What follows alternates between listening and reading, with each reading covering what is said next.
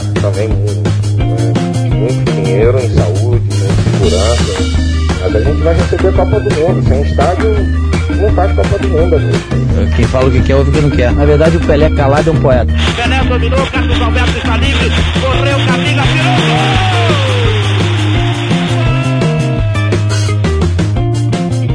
Muito bem, estamos no ar com mais um episódio do Cornetas Podcast, episódio de número 32, Cornetas 32 sobre treinadores, novamente falando sobre, sobre treinadores de futebol. Hoje a nossa pauta é as consequências das seguidas trocas de treinadores.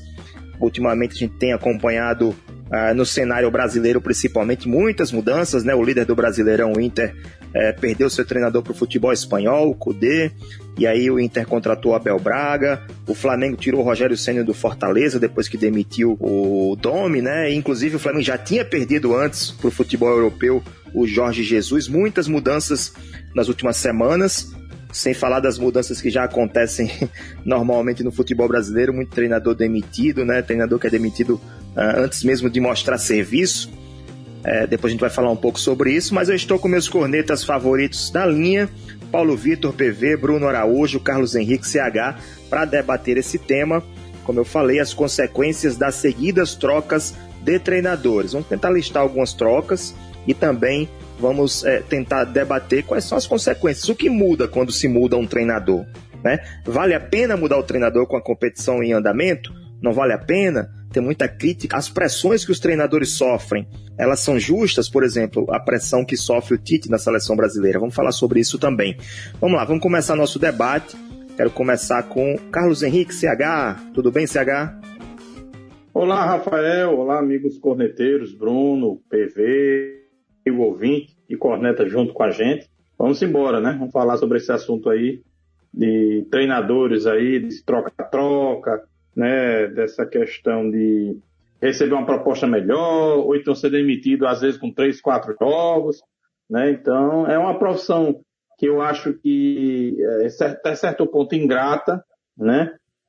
E acho que também deveria ter até certa regulação quanto a essas trocas constantes de treinadores, porque tem treinador que termina treinando quatro, cinco numa temporada só e não é legal. Isso não é legal, acaba recebendo cinco contratos aí, é, é, porque quando sai, ele fica recebendo o restante do contrato, né? Aí fica recebendo de cinco empregadores. Não que isso seja errado ou que eu seja contra isso, contra a, essa volatilidade do, da cultura brasileira de, de se trocar tantos treinadores, né? E isso acaba atrapalhando muito é, às vezes, a sequência de um time e às vezes dá certo, né? No, no, aos trancos barrancos, ou, ou, dá certo, né? Mas na maioria das vezes não dá certo, Rafael. É, CH, então já, já, que você tocou nesse assunto, vamos falar sobre isso. A, a mudança, as mudanças foram, uma foi acarretando outra, né? O, o Flamengo demitiu isso. o Domi, e foi buscar o Rogério Ceni no Fortaleza. Aí o Fortaleza foi buscar o, o Chamusca no, no Cuiabá e assim por diante. Então os treinadores, aconteceu isso também o ano passado, com times que estavam brigando para não cair para a Série B, CSA, Ceará, o Argel deixou o CSA e foi para o Ceará, enfim. Essas atitudes, o próprio Rogério Ceni quando saiu do Fortaleza e foi para o Cruzeiro, é, entre aspas, deixou o clube no meio da competição, qual a sua opinião? Os treinadores têm razão em aproveitarem as oportunidades, como essa do Rogério Ceni no Flamengo? Ou se você, no lugar do Ceni nesse momento, seguraria a barra e continuaria no Fortaleza? Ô, oh, Rafael, eu assim, eu vou muito pelo momento, né? É, naquele momento em que o Cruzeiro estava em baixa, né? eu vou dar o exemplo do Rogério Senna, né? Tá em baixa, o Fortaleza estava estabilizado, longe da luta contra o rebaixamento. Eu acho que o Rogério Senna não fez bem apesar do Cruzeiro ser historicamente bem maior que Fortaleza, tem uma camisa bem mais pesada, mas o momento eu acho que ele apostou muito mais na grife Cruzeiro do que no próprio Fortaleza. Eu achei errada aquele momento. Por isso que depende do momento. Já nesse momento, não. Eu acho que o Fortaleza, o Fortaleza não tinha nem terminado o primeiro turno ainda e havia tempo hábil para se deixar o Fortaleza tentar ir com o treinador manter a pegada. E o Flamengo, né, com o momento que o Flamengo vive, apesar das últimas sequências, principalmente diante do São Paulo, né, as últimas sequências, goleadas, momento de turbulência, mas o Flamengo é um time que está lá na crista da onda, conquistou os títulos, tem o melhor elenco do Brasil, né? Então, uma oportunidade de ouro para o Rogério Senna, que, repito, foi um patamar acima. Então, eu acho que depende muito do momento. Você citou o Agel. O que o Agel fez, para mim, foi uma covardia, a palavra é essa.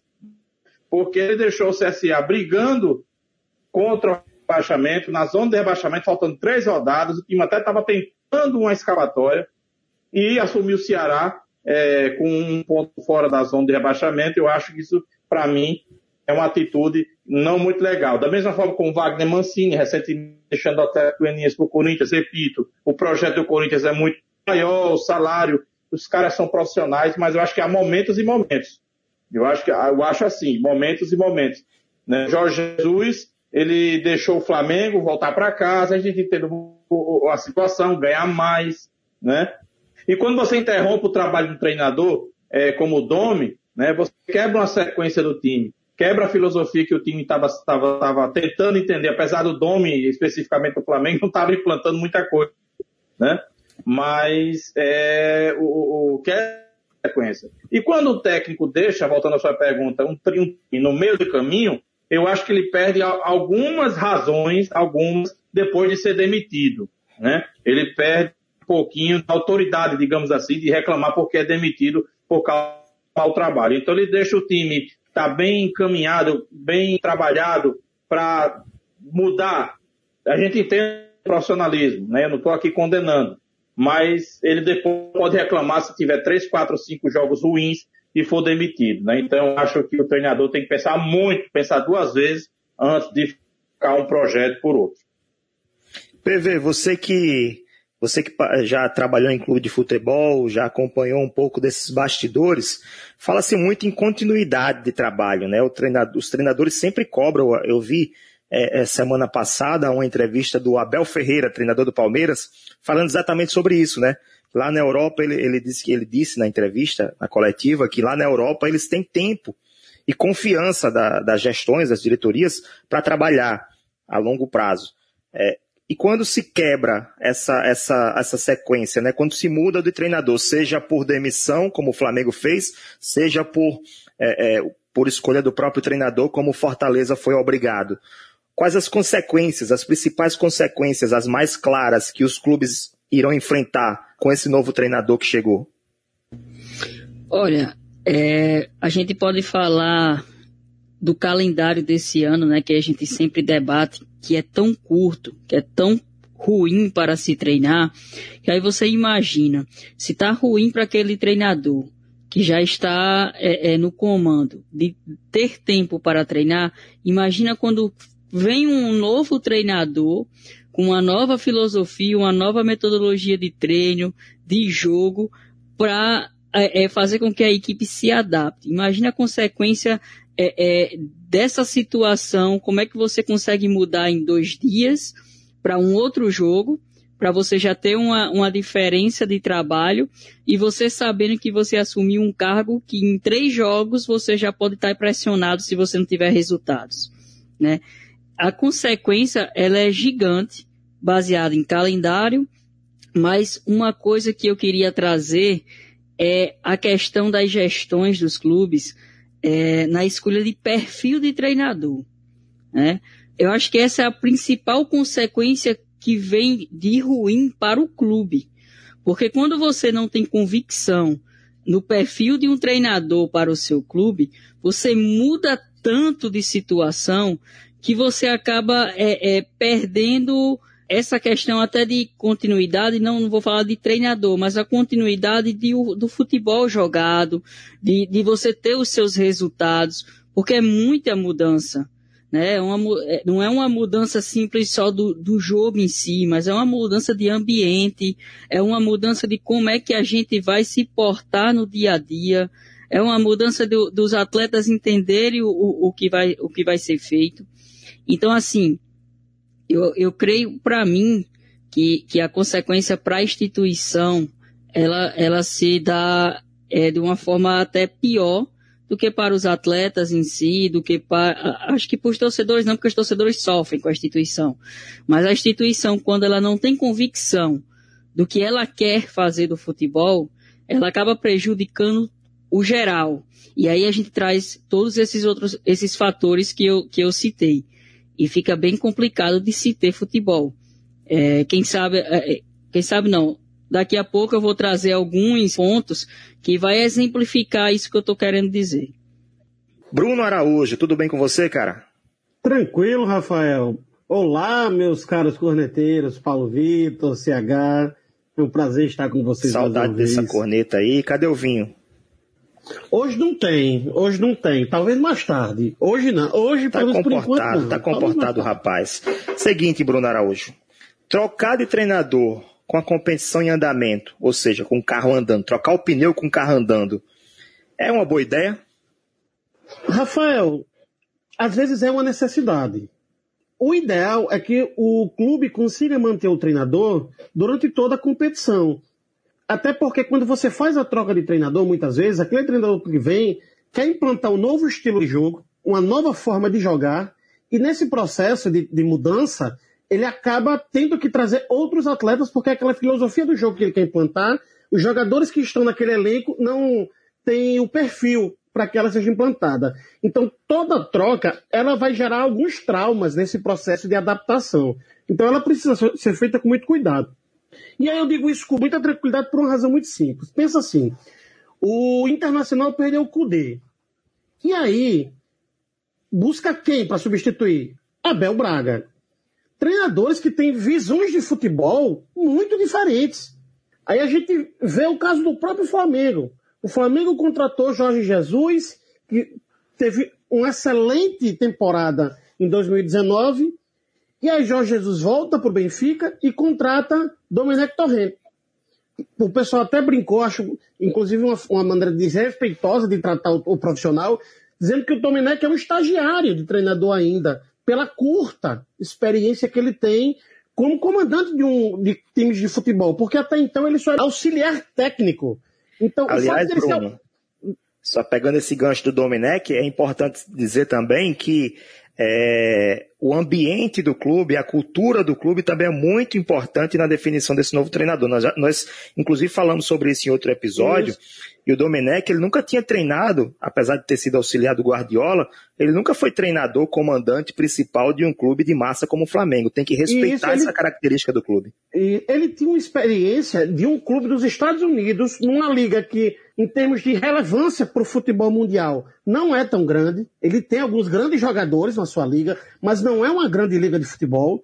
Então, diante de um cenário desse, o Flamengo parece que perdeu a passada. Então trouxe um treinador, o treinador simplesmente não conseguiu implantar sua visão de jogo, e aí que fique claro, não é só culpa dele, porque de fato o Flamengo enfrentou uma série de jogos é, em sequência, não dá tempo de treinar, não dá tempo de implantar é, é, os modelos de jogo, porque treinamento, e Paulo Vitor pode falar disso muito melhor do que eu, é repetição. Para o atleta conseguir incorporar aquela forma de jogar, ele precisa repetir várias vezes aquela jogada. E os, os jogadores estão tendo que assimilar essa lógica dentro de campo, em situações reais de jogo, onde ele não pode repetir duas, três vezes. Porque quando ele erra, ele entrega a bola para o adversário, o adversário vai lá e faz o gol. Então, é muito injusto com o treinador é, esperar que ele, é, com um calendário cheio como tinha, por exemplo, o Flamengo, com uma série de desfalques como o Flamengo tem enfrentado, inclusive em função deste calendário apertado, esperar que ele vai fazer mágica. E é exatamente por isso que o, o Flamengo precisaria ter trazido um treinador mais experiente, que tivesse uma condição de se adaptar a esse contexto todo de maneira mais simples.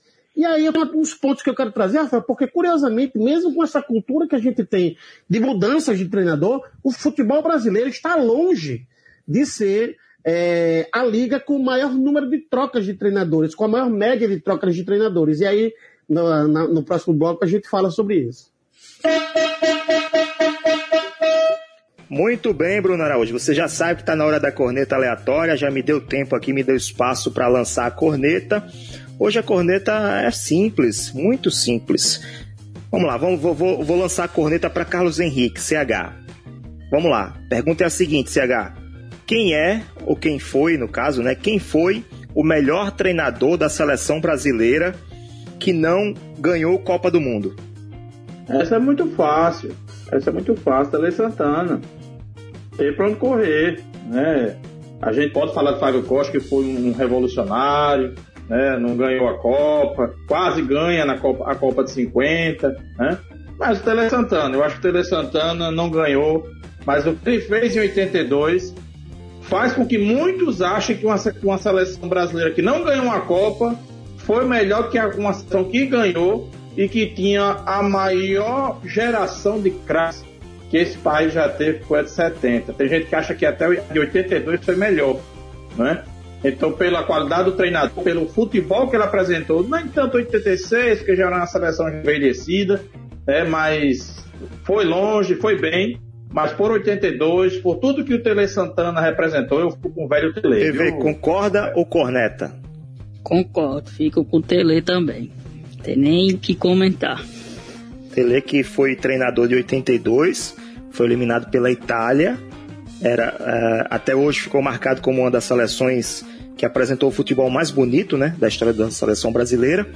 E ele foi treinador também em 86, só que, detalhe, que muitas pessoas confundem, Tele não foi treinador da seleção brasileira ininterruptamente de 82 a 86. Ele saiu, foi para os Emirados Árabes, lá para essa aquela região lá, não sei exatamente qual país, e depois, acho que menos de um ano antes da Copa de 86, foi que ele voltou e aí ele fez uma mudou totalmente a seleção brasileira, enfim, voltou a ter a base que ele tinha de 82, que já tinha quase se desfeito com os outros treinadores que passaram pela seleção brasileira. É isso, Tele Santana escolhido, o melhor treinador da seleção brasileira, sem título de Copa do Mundo. Vamos para o nosso segundo bloco. PV, meu amigo, eu quero que você me ajude a lembrar aqui casos recentes ou casos marcantes de mudanças de treinadores nesse estilo dessas que a gente já citou, né? Por exemplo, essa do Rogério Ceni saindo para o Cruzeiro e saindo para o Flamengo. Você consegue listar outras outras mudanças recentes que aconteceram, não? Então, Rafael, eu trouxe assim, eu trouxe algumas que aconteceram nesse ano, Série A, um, das, um na Série B, que me chamou a atenção por determinadas situações. Eu vou trazer primeiro do Goiás. O Goiás, ele tinha o Ney Franco, vindo de, é, é, com resultado mediano no estadual, mas já vindo de, outro, de outra temporada. Na quarta rodada, o, o, a equipe do Goiás em 16 lugar, com um jogo a menos do que as outras equipes, o, o clube vai e decide demiti-lo. Ok. E aí traz o Thiago Largue para o, o, o seu lugar. Quando ele traz o Thiago Largue, ele traz um conceito de futebol um pouco já diferente, né? O Ney Franco, apesar de ser, já, já é, ser estudioso, tá vendo a parte mais moderna, mas o Thiago Largue é muito mais conceitual do que o Ney. E aí, quando o Thiago Largue vem, faz seis jogos, os últimos três jogos, ele tem dois empates, um sendo com o Ceará fora de casa, e vence o Inter, que era então líder do campeonato, em casa, e aí, a pior coisa, ele foi demitido porque ele cobrava profissionalismo nos bastidores do Goiás. Ele cobrava que os funcionários trabalhassem mais, se empenhassem mais. E aí acontece a demissão dele. E isso, quando ele aconteceu a demissão dele, o Goiás encontrava-se em 19 com três jogos a menos. Hoje, né, depois que o, o Goiás demite, larga e traz Anderson Moreira, Anderson Moreira faz 10 jogos e não tem uma vitória sequer sem tempo algum para treinar, faz 10 jogos, não tem uma vitória sequer, o time é lanterna disparado do campeonato. Já foi demitido, né? Já foi demitido. E aí, quando eu falo de Anderson, vou fazer essa relação com o Rogério Senna, né? E aí eu vou concordar quando o CH fala que precisa regular né, essa, essa situação dos treinadores poder treinar tantos, os, tantos clubes.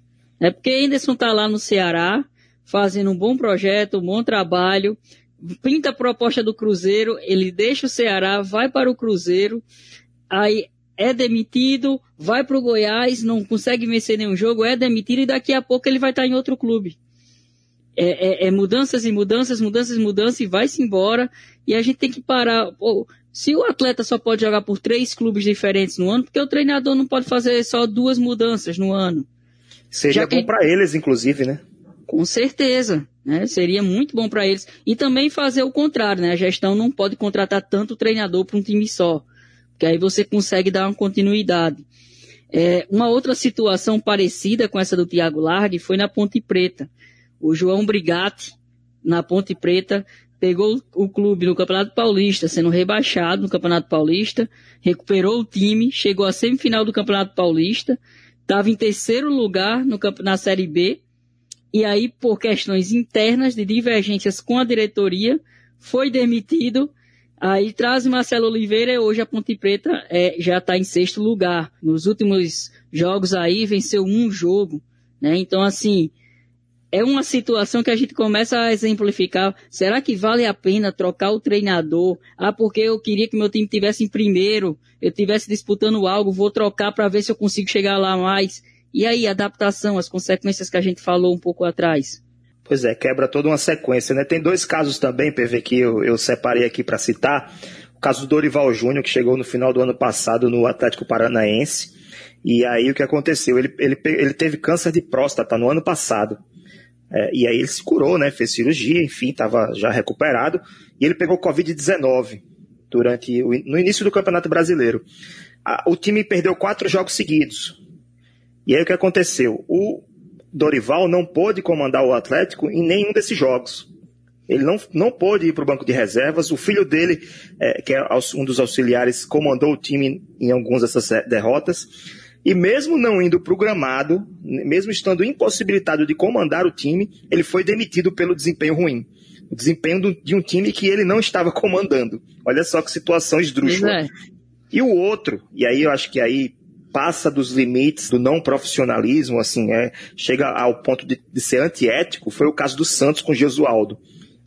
Ah, tudo bem, você pode dizer que o Gesualdo não estava trazendo uh, o desempenho que o São Paulo conseguiu no ano passado com o Santos, no brasileiro, por exemplo. Mas o Gesualdo, é, ele é português, todo mundo sabe, de, tem, é, é, idoso, né, tem uma idade já avançada. Do, uh, quando a pandemia iniciou, né, o Covid-19 começou a pegar é, é, pegar fogo aqui no Brasil, Gesualdo, ele foi, o Santos segurou ele aqui, não, você vai ficar aqui, a gente conta com você. A irmã do Gesualdo faleceu de Covid-19, ele não foi liberado para ir para o sepultamento. Quando começou o Campeonato Brasileiro, o que aconteceu? Depois da primeira rodada, o Santos demitiu o Gesualdo. Por que, que não liberou ele antes, Bruno? É exatamente aí que eu queria entrar, Rafael. Porque o que é que acontece? É, SH é, fez até a crítica ao fato de o treinador eventualmente ter aceitado uma proposta, ter ido para outro clube, o caso do Rogério Ceni. Só que, e aí eu concordo com o CH quando ele diz que Rogério é, avaliou mal os, as duas situações.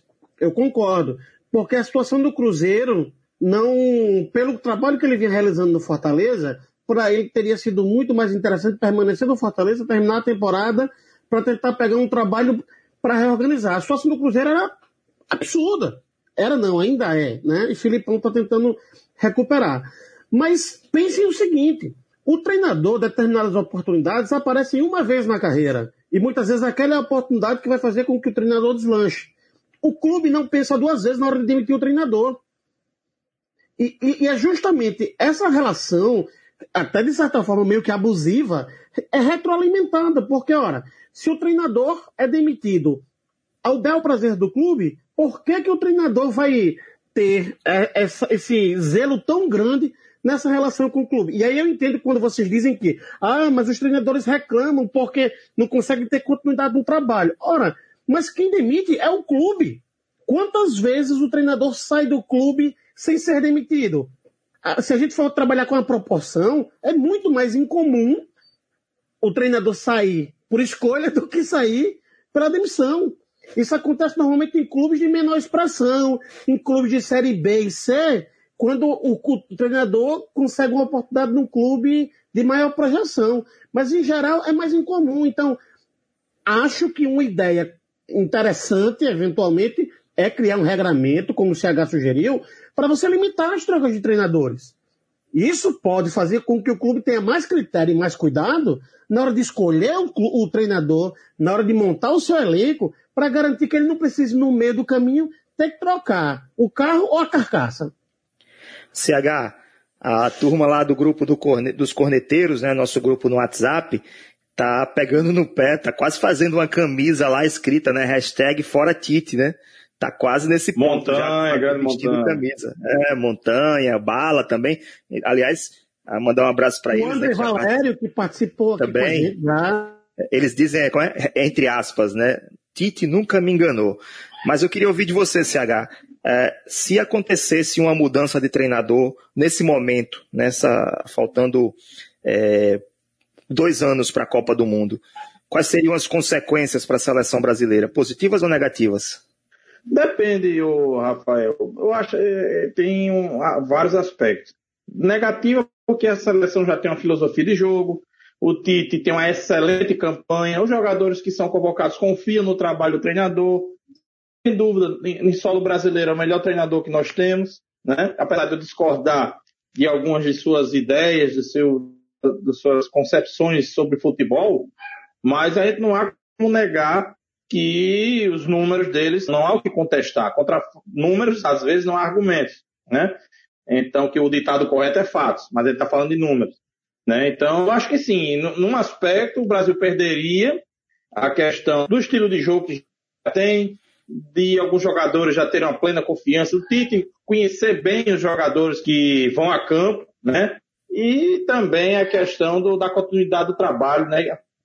Se bem que dois anos dá para você emendar outra filosofia. Mas aí, o Tite sai, o que é que poderia ganhar? Só ganharia, na minha avaliação, se viesse um Guardiola, o que eu acho improvável nesse momento, né? Se viesse, talvez o Jorge Jesus, né? Eu não sei, eu ainda teria algumas dúvidas, mas seria uma aposta boa, né?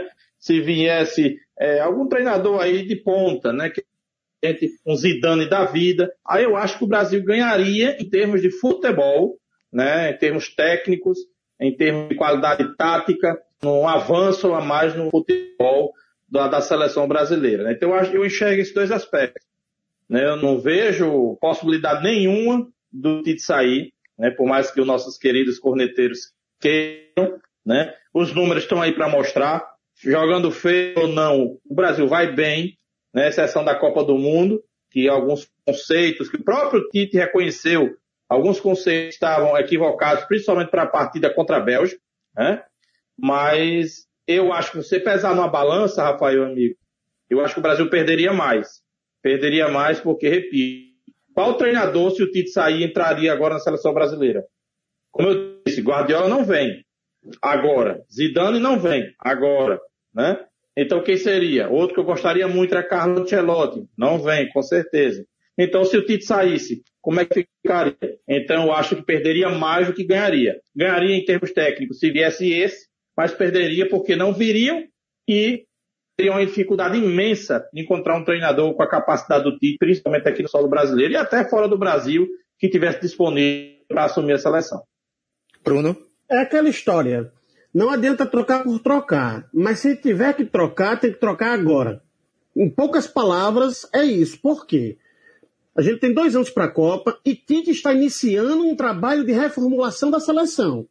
Então, se você está realizando um trabalho de reformulação, a troca ela precisa ser feita no início do trabalho. Porque não adianta o treinador que tem bons números, que a gente pode questionar o que for, mas os números, e aí vai ter quem diga, ah, mas aí não é só número. Ora, os números são importantes, são os resultados. A gente quer ver um futebol mais vistoso? Quer. A gente está vendo uma seleção muito pragmática? É verdade.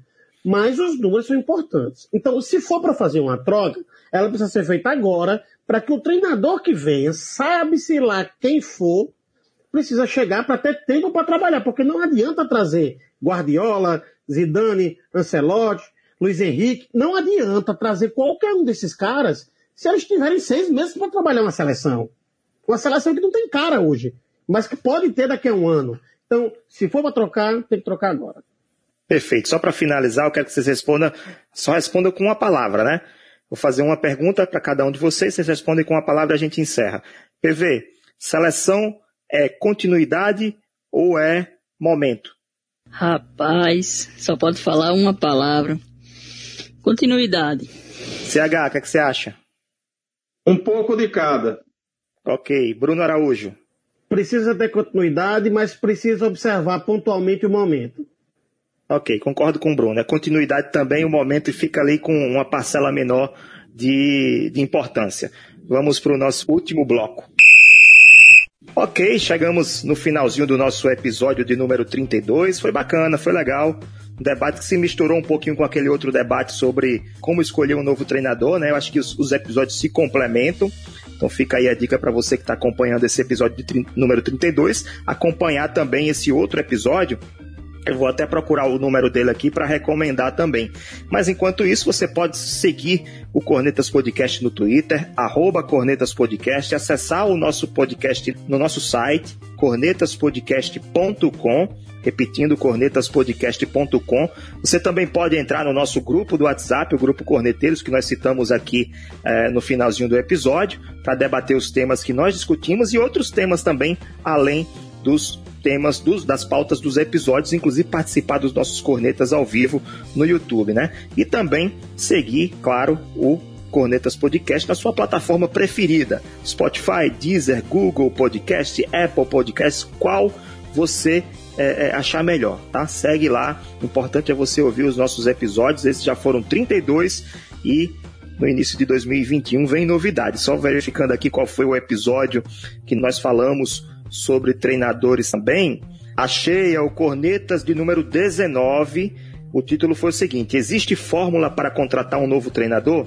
Então a gente conseguiu é, é, encontrar as duas, do início ao fim, né? Como contratar um treinador e o que pode acontecer se você demitir o seu treinador. Olha lá, escuta os, o Cornetas Podcast para ficar por dentro dessa situação sobre troca de treinador, um tema polêmico que não cansa de, de voltar à tona não importa, é, não importa a situação do futebol brasileiro, sempre vai ter essa discussão, sempre igual a arbitragem, né? Vai ser para sempre. Não vai ter, não vai ter consenso nunca. É isso. Finalizamos o episódio 32. Voltamos na semana que vem com mais um episódio do Cornetas Podcast. Tchau.